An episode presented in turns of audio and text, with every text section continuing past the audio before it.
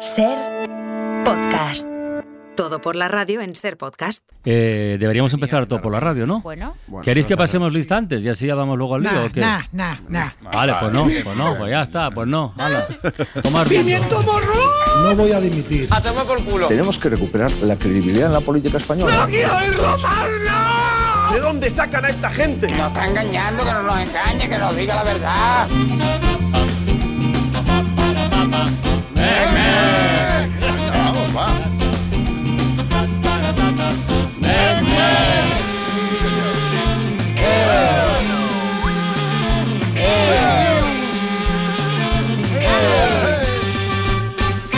También, eh, de una forma muy especial, al primer ministro de Polonia, nuestro compañero Donald Tusk. Idiomas, querida. A ver, el que decía ña ña ña, ¿quién era? Habla Íñigo, habla Íñigo. Hola. Especialistas secundarios. Hola. Buenas tardes, Francino, ¿qué hola, hola. Tony Martínez. Hola, ¿qué tal? Sheila Blanco. Hola. Pilar de Francisco. Hola. Laura Piñero. Hola. El Mundo Today. Mario Panadero. Hola. Y ya podemos ir a las tuiterías. Hala.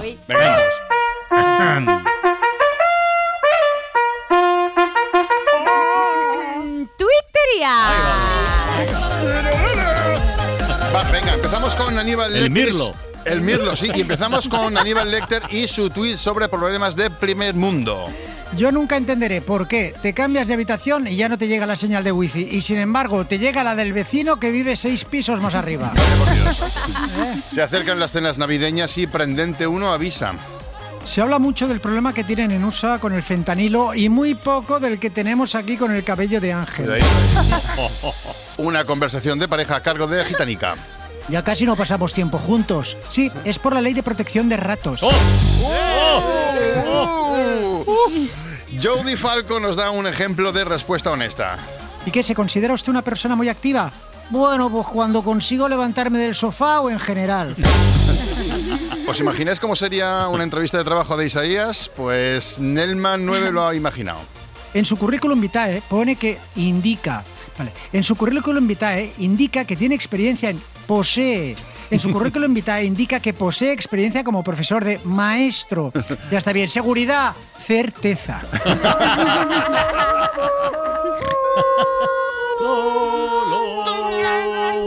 A ver, los del Mundo Today, ¿qué vamos. La abuela sorprende este año anunciando que estas son tus últimas navidades. Come, come, aprovecha. Se ha limitado a decirte con expresión enigmática.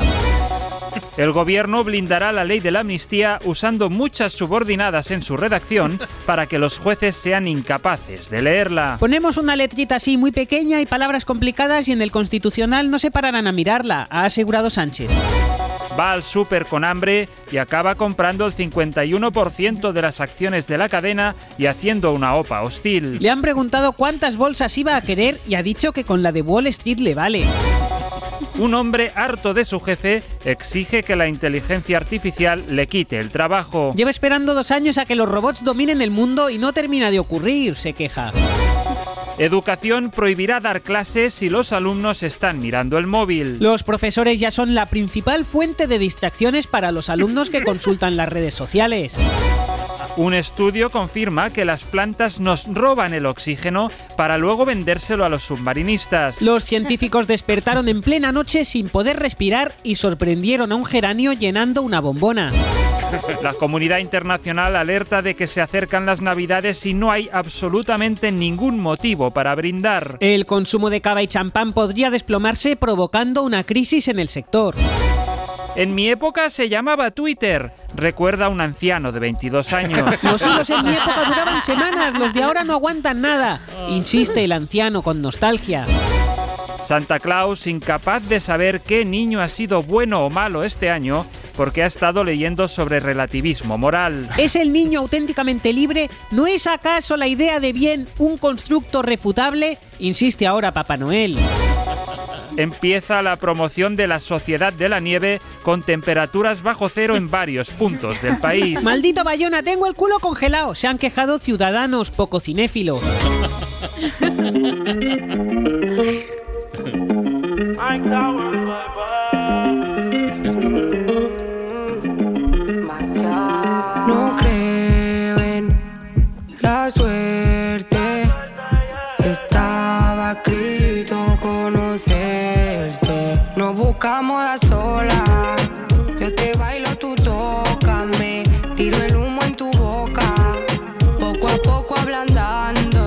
Pues esto, Francino, es Mi Loba, Loba con V, ¿eh? de Mike Towers, Mike con Towers, Mike Towers con Bad Yal. Bad Yal, la reina Torres. del perreo en España, que ha sido noticia esta noche precisamente por rechazar un perreo con Raúl Alejandro, el ex de Rosalía, para que os ubiquéis.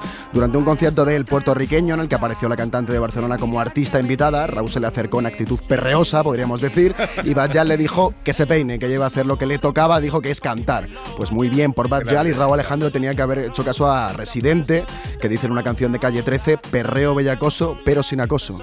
Pero si ella me baila y yo la toco, vamos para el sexo, poco a poco. Poco la poesía, Esa ¿eh? Con ella que yo me enfoco. Yo no sé si fue que el universo conspiró o si fue el destino lo que sé que me inspiró. Vaya, vaya carácter que tiene Mario Francino, que lo sepas que te está castigando, porque él, ¿Qué ha pasado? porque él iba a poner a los Rolling Stones. No, hombre, Iba no. a poner a Por Richard. ti, por ti. Ah, Ha sido culpa has- tuya, Y claro. le has pisado. eh, le quitas la Joder. sección a Mario y te pone. aquí. Toma reggaetón, toma, toma perreo. Vaya carácter que tienes. Así es. Eh, entonces, bueno, el Grande castuvo. Mario. El castuvo. Bueno, Grande. oye, vamos. Una, una de las frases más asombrosas que pueda decir jamás un político, lo hemos escuchado en estos días. Dice Santiago Abascal, no deseo que a nadie le cuelguen por los pies. ¡Cebolla! Imaginemos que hay alguien que no sabe nada de España, un marciano, un saturnino, alguien venido de la galaxia más lejana. Alguien que no sabe nada de España y solo tiene una frase, como la que grabó la princesa Leia para Obi-Wan Kenobi, solo tiene una frase para entender a qué civilización ha llegado. Y la frase que escucha es la de Santiago Abascal.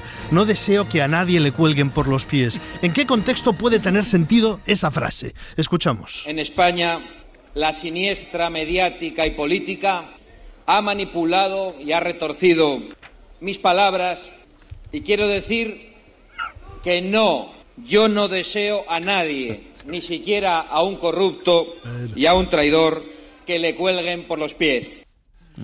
Bueno, eh, la semana pasada, la semana pasada dijo, es un pequeño paso para la humanidad, gran paso para Abascal. La semana pasada dijo Abascal al diario Clarín que el pueblo español acabará colgando a Pedro Sánchez por los pies. Habrá un momento dado en que el pueblo querrá, quer- querrá colgarlo de los pies. Pero él no lo desea. ¡Buena gente! ¡Con el corazón muy grande! Ahora bien, cuidado que el pueblo es el pueblo. Como curiosidad, estaba Abascal en una reunión con otros líderes de extremo centro europeo, entre ellos Giorgia Meloni. Estaba en Italia, donde murió Benito Mussolini precisamente colgado por los pies. Estos líderes de extremo centro, especialmente Meloni, son más bien simpatizantes de Mussolini y del fascismo. Era una situación un poco embarazosa. Abascal es un poco metepatas, es un poco pisacharcos. Mucha gente resfriada en estos días. Es normal porque el frío nos ha cogido desprevenidos entre ola de calor y ola de calor. Y con el resfriado, a todos siempre nos cambia un poquito la voz. A unas personas más que a otras. Escuchamos, por favor. Muy buenos días a todos. Consejero de Vivienda, Transportes e Infraestructuras y presidente de Metro de Madrid, Jorge Rodrigo. Consejero delegado de Metro de Madrid, Ignacio Vázquez. Es Isabel Díaz Ayuso, pero constipada. Y se parece mucho a Inés Arrimadas. Escuchamos. Queremos menos puertas giratorias injustificadas para algunos políticos del PP y PSOE. Oye, vamos a escuchar a las dos a la vez. Queremos menos puertas giratorias Consejero de Vivienda, injustificadas para algunos políticos del. PP y PSOE. Y presidente de Metro de Madrid, Jorge Rodrigo. ¿Quién iba a decir que Ayuso fuera Arrimadas constipada? Habla bien. Irene Montero. Me presentaré a las primarias de Podemos para ser la candidata a las elecciones europeas del 2024. En la Si izquierda del PSOE hay un poco de alboroto, vamos a decirlo así. Podemos irá a las elecciones europeas en solitario. ¿Dónde estás? ¿Dónde estás? Yolanda. En relación con Yolanda, la ministra de Economía, vicepresidenta, la otra, Nadia, Nadia Calviño, anunció la semana pasada la revisión del impuesto a las energéticas. Y creo que fue una buena decisión, igual que ahora me parece que es el momento de revisar y ver si hay que ajustar algunos de los parámetros en el nuevo escenario en el que estamos, en el que ya no hay esa subida tan rápida de los tipos de interés y esa subida tan rápida de los precios de la energía. Tenemos que ver si esos dos impuestos hay que hacer algún ajuste o no. Ajustes en revisar dos impuestos a la banca, a las energéticas. La vicepresidenta Yolanda Díaz advirtió. Con el objeto de readaptarlos y, atención, mantenerlos Mm, Y Nadia Calviño, que deja el gobierno el mes que viene, no parece dispuesta a meterse en líos. Dicen en el Ministerio de Calviño que el gobierno no contempla su modificación en estos momentos después de que la vicepresidenta sí dijera el viernes que se iba a adaptar a las nuevas circunstancias. La vicepresidenta Calviño estaba precisamente hoy reunida con los representantes de la banca para ver cómo se prorroga el impuesto a la banca. Ah, muy bien, la fiesta muy bien, es muy guay. Hay mucha gente y la gente muy divertida, bailando, bebiendo y todo muy bien. Ahora hablamos de algo un poco especial. Tenemos que remontarnos a la semana pasada. No es mucho tiempo, aunque ahora va todo muy deprisa. En un país muy lejano,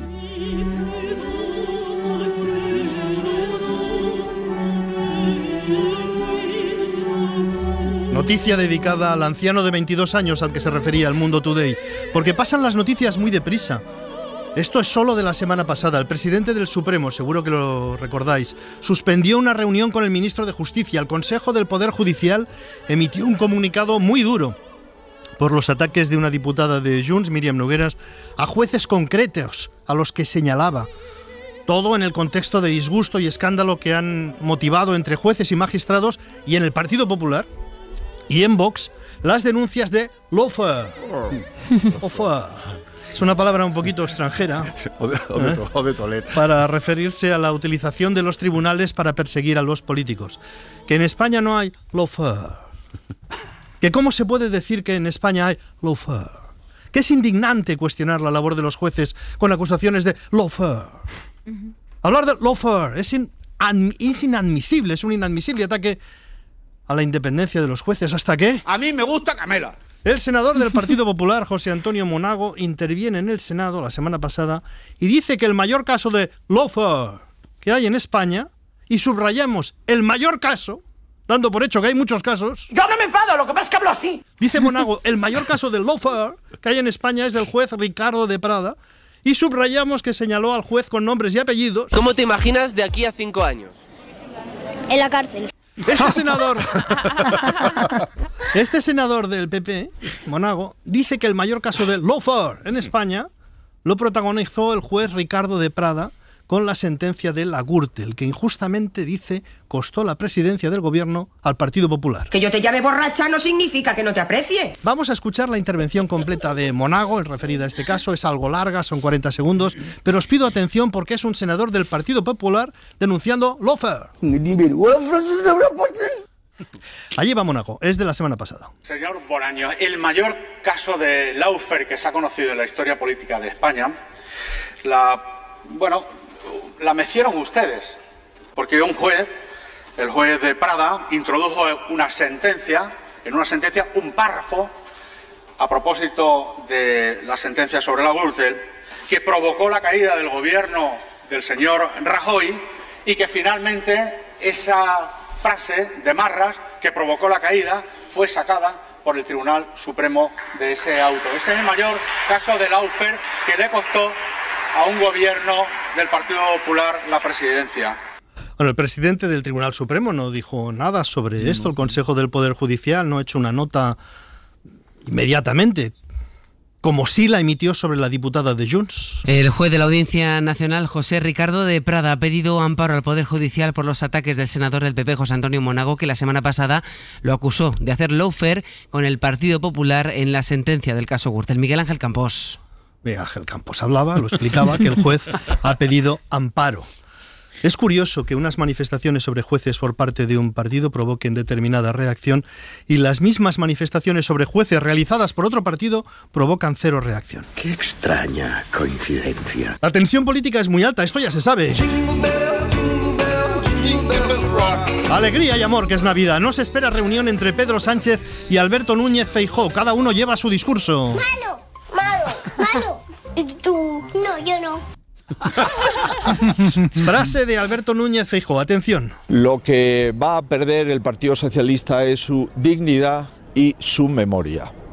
Sería incapaz de darle a un partido político que ha asesinado a mis compañeros la alcaldía de la capital de Navarra.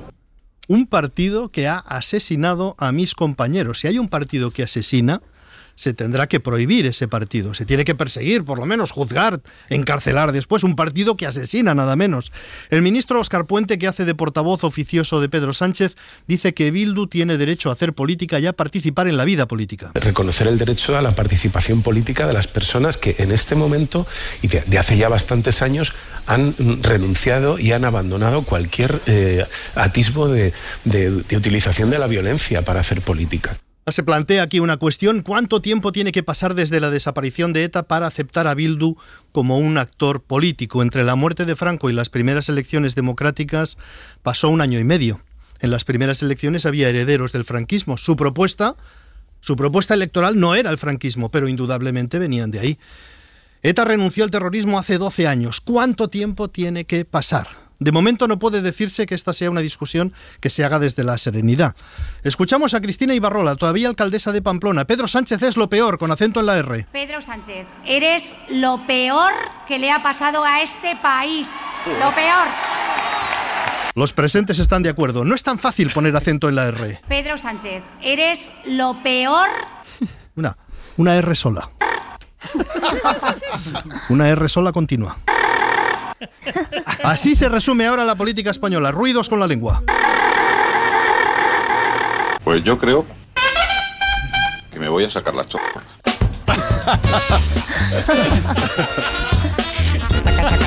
Especialistas secundarios, al lío, venga. Bueno, queremos hablar de cenas de, Navidad que ya se están preparando todos, ¿no? Supongo. Sí, sí, sí, Pero concretamente quiero hablar de una costumbre muy caspas, mm. de una tradición de la España nacional católica franquista, que era aquella de siente un pobre en su mesa, ¿os acordáis, no? Que además dio pie a la, mejor, a la mejor película de la historia de España. Esta práctica del siente un pobre en su mesa, que es de compasión cristiana, ya no se lleva, está, ha perdido vigencia. Pero cuidado, porque no está erradicada ha evolucionado, ha mutado. Tenemos con nosotros al responsable de esta mutación, el, el señor Gaby Cooper. ¿Qué tal, Gaby? ¿Cómo estás?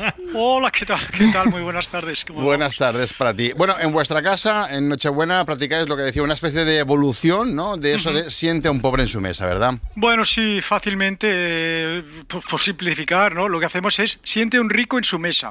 porque nos parece bastante mejor, ¿no? Piense, mm. piense, usted que un pobre, pues querías que no aporta en una cena bastante menos que un rico. Sí, por no decir nada, eh, claro. Eh, pero ¿en qué, sentido lo dice usted? Nada, no. Bueno, pues a ver, el pobre lo que te va a aportar es desolación, amargura, sus, sus, cosas, ¿no? Sus, sus cosas, sus cosas. Por qué no decirlo, para los olores. Y, nos va a hacer sentir culpables de su situación. En cambio, pues un rico te va a traer marisco del bueno, te va a traer botellas de Bordeaux y una sensación mm. irreal, pero intensa de que el mundo va bien, ¿no? Y eso es lo que queremos en Navidad o lo que queremos ser es unos tristes. Claro, no, no, claro, abstraerte un poquito de la dolorosa realidad, supongo. entonces invitáis a un rico, sí, sí, sí, invitáis a un rico en la cena para que os pague la comida y la bebida, ¿es esto? Y los postres, y los postres, todo, bueno, Bueno, de hecho, de hecho el año pasado trajimos a Elon Musk. Toma, toma. Lo sentamos en la mesa y además de la cena y la bebida nos reformó baño y cocina. ¿eh? y me dejó un Tesla, me dejó un Tesla en la puerta con las llaves. Toma, ¿eh? Es un pobre, es un pobre, tendrán cosas buenas, pero es un pobre por lo que sea, no, te lo hace. No te lo hace. No, le sale de dentro. No le sale de dar, regalar Teslas a los pobres. Mm. ¿Cuántos años lleváis eh, con esta práctica de sentar a ricos en, la mesa en Nochebuena? Seis años, seis Joder, años. y bien, ¿no? Sí, por aquí, por aquí ya han pasado ya Mancio Ortega, la primera, sí, mm. el sultán de Brunei, ah, está vivo. Mark Zuckerberg, Georgina Rodríguez, Georgina, la de Cristiano, y Juanma López Iturriaga. Hombre, claro, no podía faltar en, esta, en esta entente de supermillonarios. Pero con Iturriaga, mm, decepció, eh? Sí? Decepció total. ¿Por qué? ¿Qué pasó? No se estiró mucho, cuatro gambas.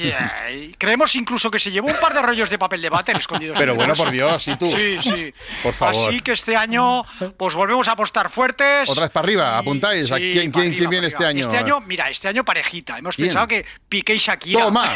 wow. Ellos lo saben, ellos no lo saben, porque los hemos invitado así por separado. Ah. Pero bueno. Qué bueno. también, no, lo hemos hecho un poquito también por las risas, ¿no? que, en general cenar con un rico, pues bueno, aportan lo que aportan, pero es bastante rollazo. Mucho. Entonces este año yo creo que van a haber risas. Va a haber, va a haber LOL, mucho LOL, ¿eh? Va a haber. Bueno, pues eh, muchísimas gracias, Gaby, por, por esta iniciativa tan, tan bonita. Y bueno, me gustaría que estaría bien, ¿no? Que se contagiara entre otras personas. Pero mira, tenemos la llamada de, de una oyente que quiere intervenir. Hola, buenas tardes. ¿Qué tal? Sí, hola, buenas tardes. ¿Su nombre? ¿Qué tal? Me llamo Marta del Prado. Marta del Prado, ¿qué tal? ¿Cómo estás? No, no, no. Estaba, escuchando la radio y pensaba, pues tienes que llamar, porque nosotros lo que hacemos en nuestra casa por la Nochebuena mm. es poner un ministro en la mesa. Ah, ah sienta un ministro en tu mesa, que es, navideño. Es mejor, es mejor, es lo mejor. Yo no quiero dar nombres, pero mira, por ejemplo, el año, un año invitamos al ministro de Hacienda y, oye, quieras que no, cuando acabó la cena, esa inspección que estaba en marcha de, a mi marido por un tema, ¡pum! Quedó archivada, quedó archivada. Qué bueno. Esa herencia que recibimos de la abuela, ¡pum! Nos salió a pagar poco. ¿Ves? Yo pienso que, bueno, bueno, bueno, bueno, bueno, eh, eh, para resumir un poquito, ¿no? Ustedes llevan ministros a casa por Navidad para prevaricar un poquito, ¿no? Bueno, una, una, mejilla. llámalo, llámalo, llámalo, llámalo como quieras, ¿no? Pero bueno, ¿tú, tú lo harías? Hombre, si no? hombre. ¿Tú no invitarías a un ministro de transporte para tener una estación del AVE en la puerta de tu casa? Por favor. Yo sí, guilty, yo sí. guilty. guilty también como usted. Pues muchísimas gracias, Marta, que vaya todo muy bien. Da tiempo a una última. Sí, claro que da. Tradiciones navideñas aquí en la ventana. Buenas tardes, amigo o amiga, no lo sé. Me llamo Chulapón. Chulapón, ¿qué me cuentas? Nosotros lo que hacemos aquí es sentar un Mario, un Mario panadero en la ah. mesa. ¡Oh, mira! Para que nos organice la cena, nos llama a los familiares, que es un rollo de llamarlo, nos convoca, los convoca a la hora, les dice lo que han de traer y oye, pues luego de paso pues recoge la mesa, prepara los cafeses, Qué es educado, da conversación, si tú le pides, si no, ah. calladito. Y pone música. Y, música, ¿no? Nos pone música, nos pone música, y, si pone reggaetón le cortamos la, si pone reggaetón le cortamos la mano, pero bueno. Eh, y si se tercia, perreo, ¿no? ¿Eh? Perreo. Ahí está, y perreo un poquito y luego lo metemos, se queda a dormir, le metemos dentro un canapé, pero debajo, o sea, a dormir. Sí, sí, sí. sí. y ya está, y molesta poco. Pues chulapón, gracias. Mira, esto no lo sabíamos. Ideas. Sabíamos que Mario tenía muchas virtudes, pero esta la desconocíamos. No, bueno, hay que ¿eh? sacarse unos eurillos al final. Sí, señor, claro. Eurillo, dice. y mira que paga bien la SER. Bueno, ya ves, Francino, que la gente sigue usando esto de la cena de Navidad para sentirse mejor a costa un poquito. Me encanta esto, chulapón del Prado, ¿eh? un mixto de los dos que han llamado, sí, hombre, sí.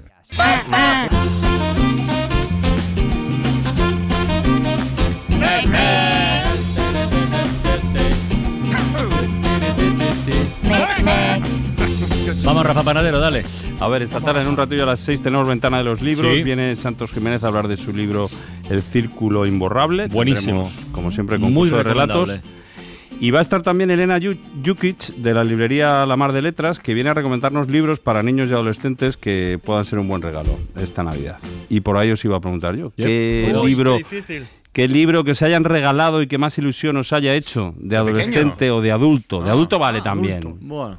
Ah, Pero ese que tengáis un. que recordéis, de este regalo sí que me sorprendió. Yo tengo uno que, que en mi infancia, cuando iba a ser el Mundial de España, en, el 82, me regalaron Historia de los Mundiales. Te juro, es que lo tengo aquí apuntado. ¿En serio? tengo el mismo, la historia de los mundiales, pero era un cómic. No, no, no, no. Era un ah, libro con, fotografías desde, desde el Mundial de Uruguay. Yo es que era un niño muy friki del, fútbol y de los datos. Era. Y, bueno, me, flipaba que el libro lo, lo, machaqué ese de las. yo creo que, lo conservo, lo voy a revisar porque yo recuerdo que era como un cómic y efectivamente iba desde Uruguay 1930 y te iba repasando todos los mundiales. mira, pues oye, yo tengo un libro de fútbol también de, que es, vamos, es que se, se titulaba Johan Cruyff, una vida por el Barça. y era, no, no, pero es que era, además, es que ahora me acabo de acordar, era de cuando Cruyff fichó por el Barça. Es decir, que, construyeron un libro para convencernos de que toda la vida de Johan Cruyff había, había sido del Barça. aunque él no lo supiera. Aunque no esas cosas que se hacen cuando ficha un futbolista que dice siempre he querido jugar aquí, siempre fútbol, siempre ah. mío era Barça.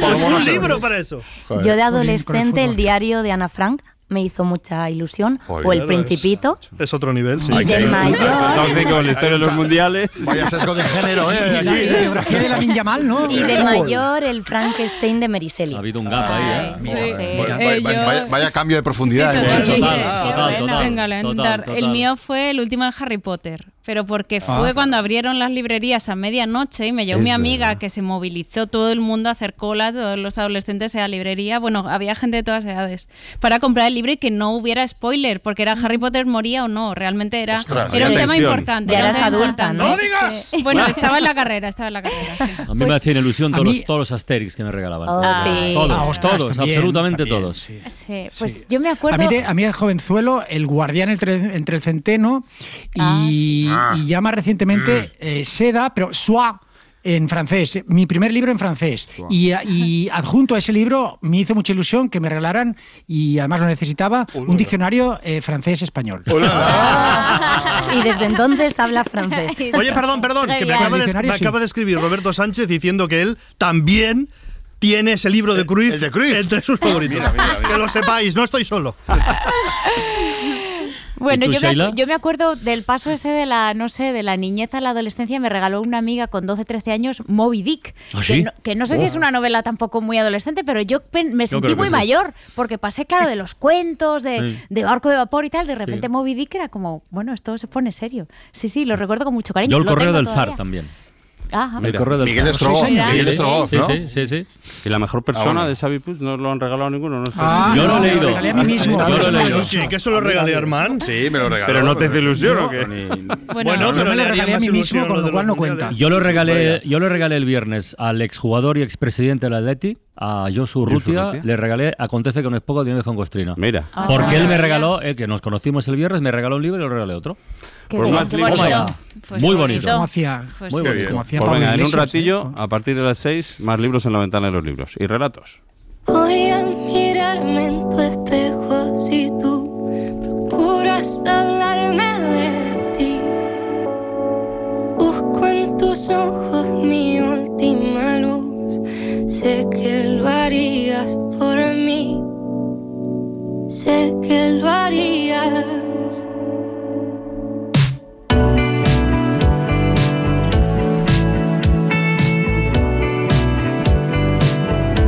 Que cantabas Valeria Castro. Sí, ¿Estás es- seguro? está acompañada. Esperad Ah, un vale, momento.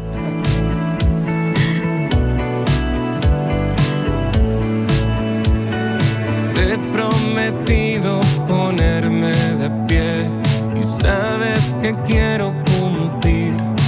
No está sola, es Valeria Castro con Viva Suecia, una banda que, como Arde Bogotá, está demostrando que se puede triunfar en España haciendo rock. Y también son de Murcia. Han conseguido disco de oro con su último y cuarto disco titulado El amor de la clase que sea. Esta canción forma parte de una edición especial chulísima del álbum que acaban de publicar para revisitar sus temas con voces como la de Valeria o Rosalén. Aquí hablan de crecimiento personal, hablar de nada. Valeria Castro y viva Suecia.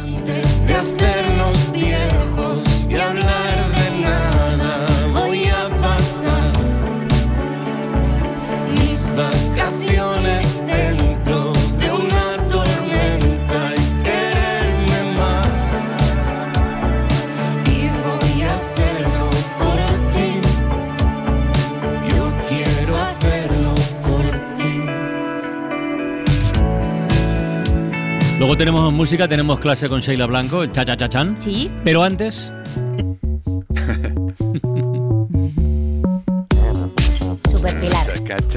que se cuece en el ciberespacio con nuestra corresponsal Pilar de Francisco. Vamos allá, hay muchos nervios, eh, Francino, muchísimos nervios en Por, esta por, víspera. por. Bueno, Claro. los influencers se están esperando la llegada de Papá Noel a sus Bueno, casas, salvo uno, porque si Papá Noel no va a tu casa, ve tú a la suya.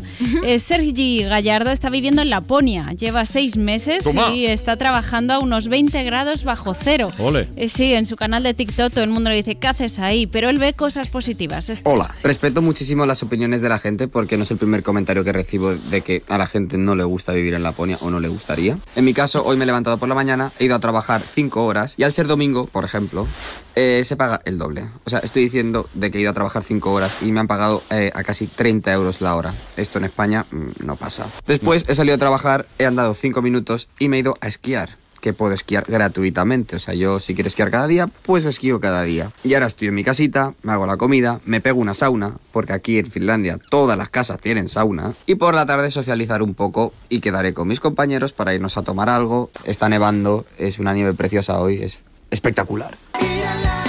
Oh, sí, qué envidia. Todo ventajas. Vaya promoción. En la sauna no se socializa, ¿eh? Bueno, bueno, Bueno, bueno, dice él, Dilo lo ha por ti. Esa será tu opinión. Lo ha dicho él, lo ha dicho él. Bueno, eh, ya veis, es como eh, si la Sociedad de la Nieve la hubiera dirigido Pablo Sorrentino. Es la gran belleza eso. Bueno, y si aún no habéis... Qué bestia. si aún no habéis puesto el árbol, porque no tenéis tiempo, hay que ahorrar. Aquí va una solución rápida. La TikToker Silvia Salas, ella tiene un canal de manualidades, nos enseña a construir un árbol de Navidad con el palo de una escoba. Cómo transformar un simple palo de escoba en un árbol de Navidad moderno y minimalista. Lo primero que necesitas es alambre de diferentes grosores. Con este más grueso vamos a construir las ramas principales que pegaremos con un poquito de silicona y con ayuda también de cinta de carrocero al palo de nuestra escoba. Y con alambre más fino crearemos muchas subramitas que saldrán de las ramas principales para crear esa frondosidad de árbol. Muy Acabada bien. la estructura del árbol recubriremos todo con una guirnalda de luces y con cinta de carrocero. De esta manera pasaremos el cable por las ramas y cubriremos bien con la cinta de pintor o carrocero. Cuando todo esté cubierto por la cinta y las luces le daremos una capa generosa de cola blanca para endurecer. Y por último un toque de nieve en spray. La verdad es que el resultado es increíble y no puede ser más low cost. Esto es bricomanía. Sí, sí, no da el pego, ¿no? Un- sí, sí, una com- 1,8 millones de, visualiza- de visualizaciones tiene este tutorial, o sea, 1,8 millones de casas sin escoba ahora mismo. Sí. Bueno, yo lo recomiendo sobre todo si tenéis gatos, no pongáis árbol normal, o sea, yo lo intenté una vez y el gato me miró como si, ¿sabes? Como me pongo...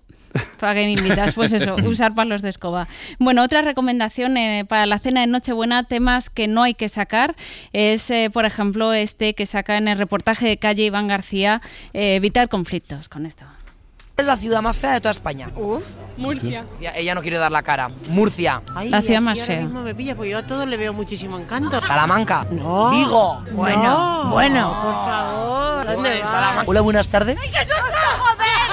¡Dios! Buena chica. Guapo, guapo no soy, pero para tanto. La ciudad más fea de toda España. Cuenca es muy feo. Anda. Venga, tía, no. ¿Cuál es la ciudad más fea de toda España? Talavera. Guantanamera. Agüira, Guantanamera. Hola, pareja. ¿Cuál es la ciudad más fea de toda España? Eibar. Dicen que Avilés es muy feo, aunque no he estado, la verdad. ¿Avilés? Qué bonito Asturias. Un saludo a Asturias. Hola, Asturias. ¡Viva Asturias!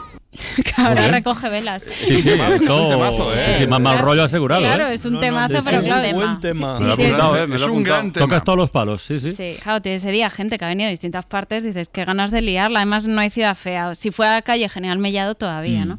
Bueno, vamos, sí, para compensar que Iturriaga, para compensar que Iturriaga no viene hoy, eh, me siento en la obligación de servir una ración de los mejores chistes cortos que ha Oh, recopilado no. en sus Oh. reportajes de calle el influencer Nacho Pla. Venga. Cuéntame un chiste corto bueno. Ay, papache, me han dicho que tu hija está con gonorrea. A mí mientras sea vasco me da igual cómo se llame. Hay una piña colada y la sacaron de la fila. ¿Qué le dice un semáforo a otro? No mire que me estoy cambiando. Bueno, ¿Cómo llama un vaquero a su hija? ¡Hija! Robinson cruzó y lo atropellaron. ¿Qué hace una vaca bailando? Una mudanza. No. ¡Danza! Hay una piña colada y la sacaron de la fila. ¿Qué hace una vaca bailando una mudanza? En fin, luego los reyes traen carbón y preguntamos que por qué, ¿no? Luego, Hay no- algo de Crusoe Ah. que no he entendido que decía de Crusoe. Crusoe, Eh, Crusoe y la atropellaron. Eso es. Crusoe. Robinson Crusoe y la atropellaron. Sí, sí. No, no, hay nivel, ¿eh? Hay, nivelón, nivelón, ¿eh? muy, variado todo. En fin. sí, la, la invocación a Iturriaga no ha sido gratuita. Totalmente, No, está no. ahora el pobre con los oídos que le están pitando por todos lados en estéreo. Acabamos con un trend de TikTok. ¿Qué, qué es esto? Un trend. Pues eh, si sabéis el trending topic de Twitter, se pone un tema de moda con un hashtag, porque hay mucha gente escribiendo sobre ese tema. En TikTok no se escribe, se baila. Entonces un trend, un trocito de canción, una coreografía se pone de moda y tú tienes que hacer una versión lo más rápidamente que puedas y Ah. eso se convierte en trend. Ahora mismo, ¿quién es trend? Eh, Chanel Terrero, eh, la del Slow Mo, la cantante, Sí. ha versionado el clásico de Un año más e invita a hacer su versión, que cada uno haga esta. A ver. Marineras, soldados, solteras. Está bien, ¿no?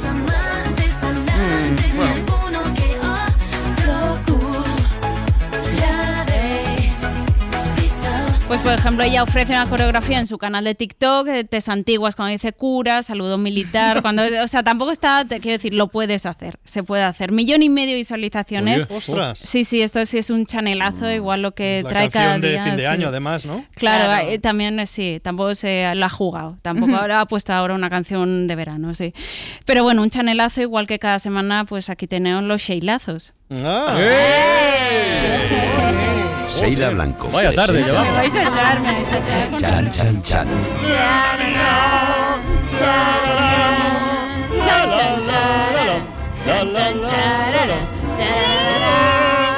¡Uy, qué sofranito! Dale, dale, Sheila. Venga, que hoy lo traigo muy variado, ¿eh? Vamos. Vamos a escuchar obras de música clásica navideñas, obras mezcladas con villancicos y canciones de Navidad convertidas en música clásica. Mm. Así que hay para todos. Venga, vamos a empezar con un ejemplo que a mí me ha encantado. Se- The Hampton String Quartet se llaman. Eh, este es el título del disco. Eh, lanzan una pregunta genial que dice ¿Cómo sonaría si lo hubiera escrito Mozart? Y arrancan con esta versión de Blanca Navidad para cuarteto de cuerda. Escuchad.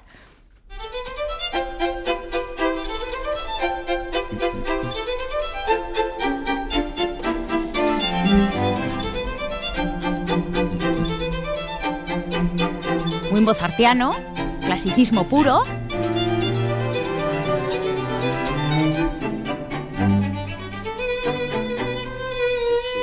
Y ahí está. Qué bien suena. Es precioso. Muy bien hecho.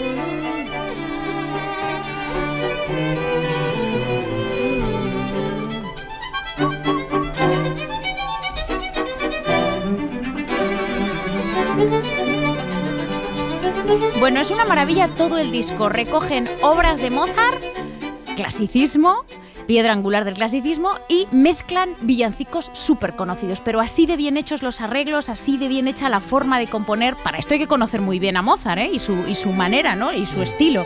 Así que ahí tenéis ese disco. ¿Cómo sonaría si lo hubiera hecho Mozart?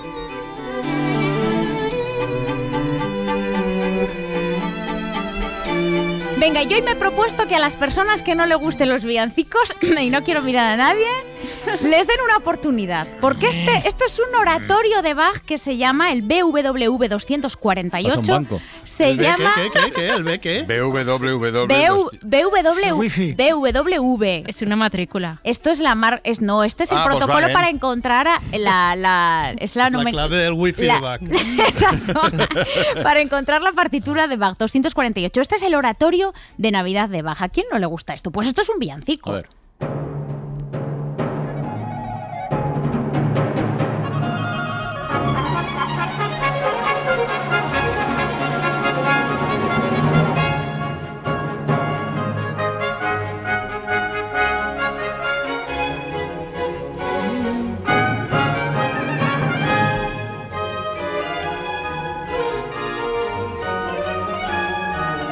Esto sí, ¿verdad? Si sonara esto en Hombre, las tiendas, Exacto. Si esto es un villancico, yo compro. vale. Pues sí. Otros, mm, bueno. Este sí que lo es, pero Sí, sí, sí. ojalá pudiéramos encontrar esto en, en las tiendas, sí. Esto se estrenó el 25 de diciembre de 1734 en Leipzig y es una de las obras, pues como os imaginaréis, más interpretadas en, en la clásica en En Madrid, estas ¿no? ¿Le ha tocado fechas. Perdón, Eh, perdón, perdón, perdón. No, no, no, no, perdona. ¿no?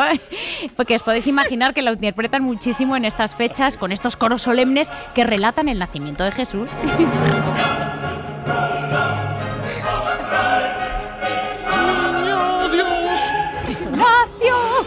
Eso ha sido por los álbumes de fútbol de antes. Sí, me ha contagiado. Bueno, pues ahí lo tenéis, el oratorio de Bach. Eh, vamos a escuchar ahora un villancico llevado a una guitarra española, con mucha elegancia, con muchísimo gusto. ¿Y qué tendrá la guitarra española que hace que todo suene así de bien? Y esta canción navideña que se titula Adornad los salones, Adornad los salones, todavía suena más bonita.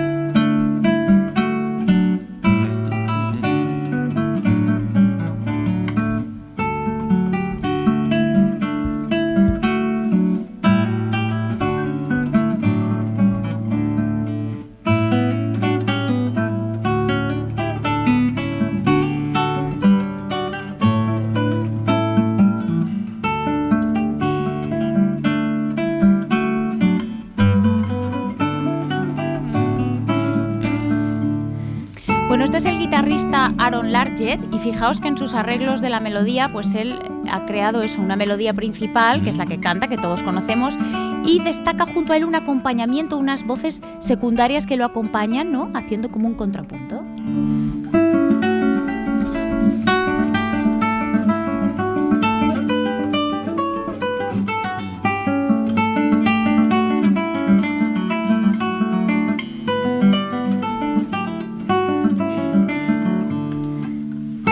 Bueno, este también lo compráis, ¿no? Sí, sí. Yo hasta ahora Sí, todos. vale. Venga, pues vamos a retroceder un poco en el tiempo para escuchar este villancico anónimo del siglo XVI con Jordi Sabal y la Capella Reial de Cataluña.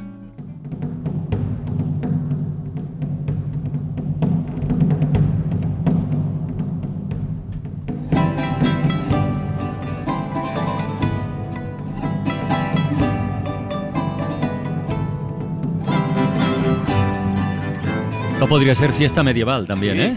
Claro, bueno, de ahí viene, sí, sí, de ahí, de esa época es.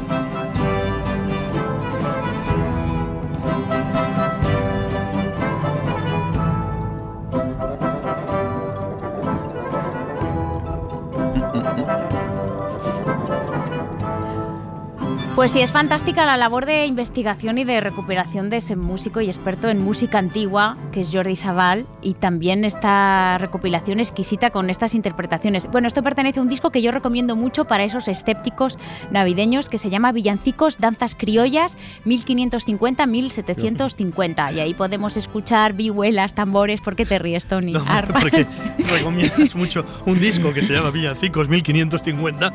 Oye, hay nivel. hay nivel. Hombre, claro que sí, porque esto es para los, anti- los sí, sí, escépticos de los villancicos. Claro que sí. Porque esto no puede no gustarle a nadie. ¿A quién no le va a gustar?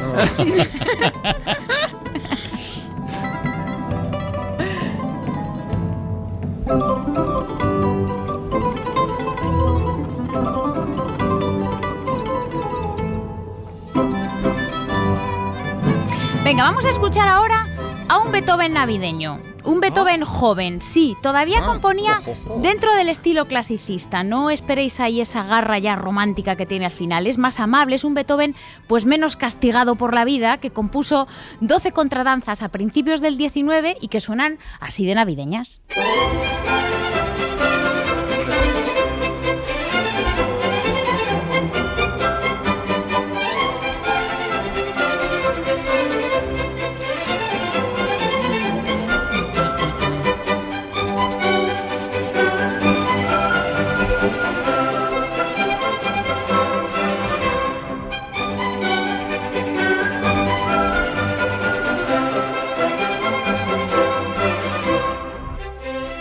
¿Qué es una contradanza?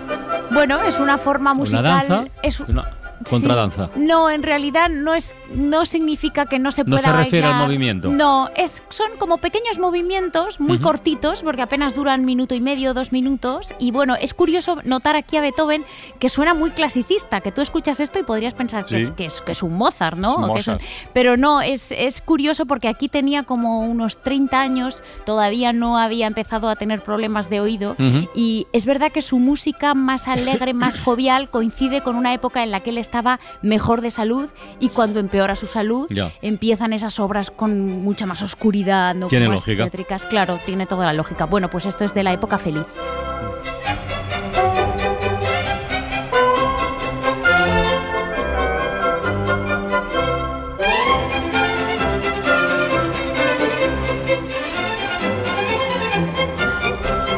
Seguimos con la fiesta. Os traigo ahora un villancico gallego ¿Eh? Oye, que ha llamado la atención de la Orquesta de Cámara de Londres y ha hecho esta versión tan bonita. Esto es Moista, perdón, Moita, Moita Festa. Moita Festa.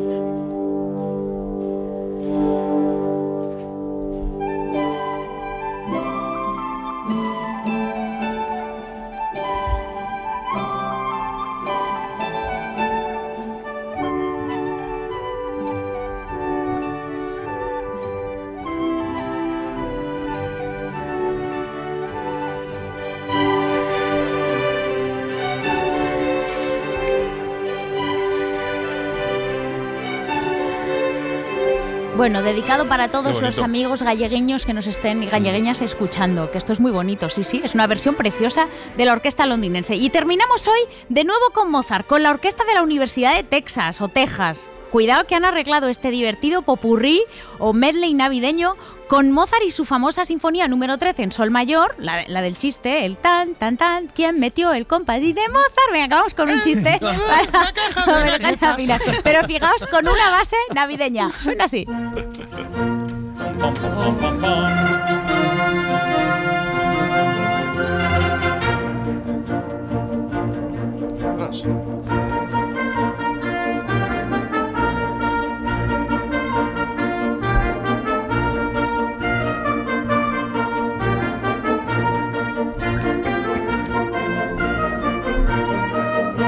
Gran proceso de reconciliación con lo que llamamos villancicos. ¡Qué bien! Sí, señora. Muchísimas ¡Qué gracias. buena noticia! ¡Bravo, Sheila!